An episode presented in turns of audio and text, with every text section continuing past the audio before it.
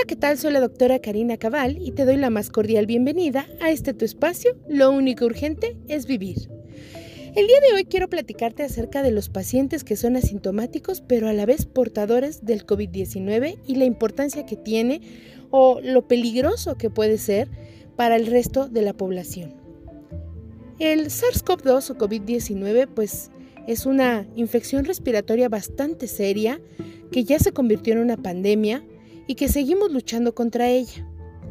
Hay diferentes grados de afección, dependiendo obviamente del huésped, que en este caso es el paciente, y que puede tener afecciones leves, moderadas o severas. Y dependiendo de eso, el abordaje puede ser clínico u hospitalario, dependiendo pueden ser cuidados en casa o en su momento, si es que esto progresa tristemente a una cosa más seria, tenerlo ya en un hospital intubado y con algunas medidas mucho más extremas.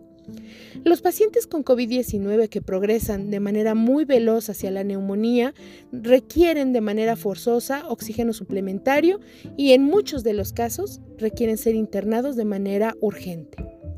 Pero hay un grupo de pacientes que se vuelve realmente o potencialmente peligroso. Los pacientes que son portadores del COVID-19 y no presentan síntomas relevantes y esa situación les da una falsa sensación de seguridad de que están sanos. ¿A qué me refiero con esto?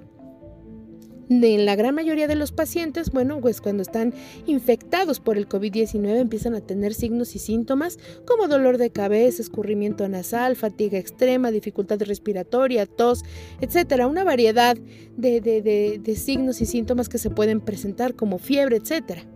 Sin embargo, los pacientes que son asintomáticos se vuelven peligrosos por una razón.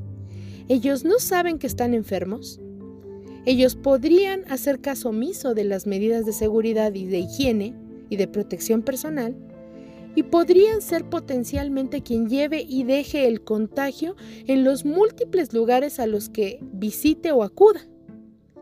Es por ello que se vuelve tan riesgoso el estar juntos en una zona o en un área en donde haya más personas. Aunque nos veamos bien, aunque demos la apariencia de estar saludables, no sabemos exactamente quién de ellos podría ser un portador del COVID-19 y estar total y absolutamente asintomático.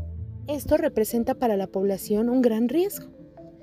Sobre todo la gente muy joven, que es resistente, que no tiene tantas comorbilidades como la gente adulta mayor, pues puede tener un grado de tolerancia a la infección del virus mucho más aceptable, el cuerpo lo puede manejar mejor, probablemente a lo mejor sintieron un ligero cansancio, un aparente dolor de cabeza, no le hicieron caso y son portadores del COVID-19.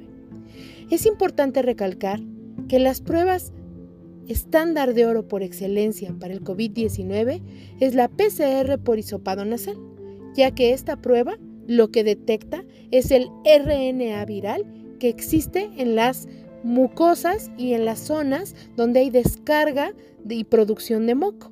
Por eso es que cuando te vas a hacer una PCR te hacen en dos lugares, una por hisopado nasal y una por el tema faringio o retrofaringio, que es donde puede haber descarga de moco.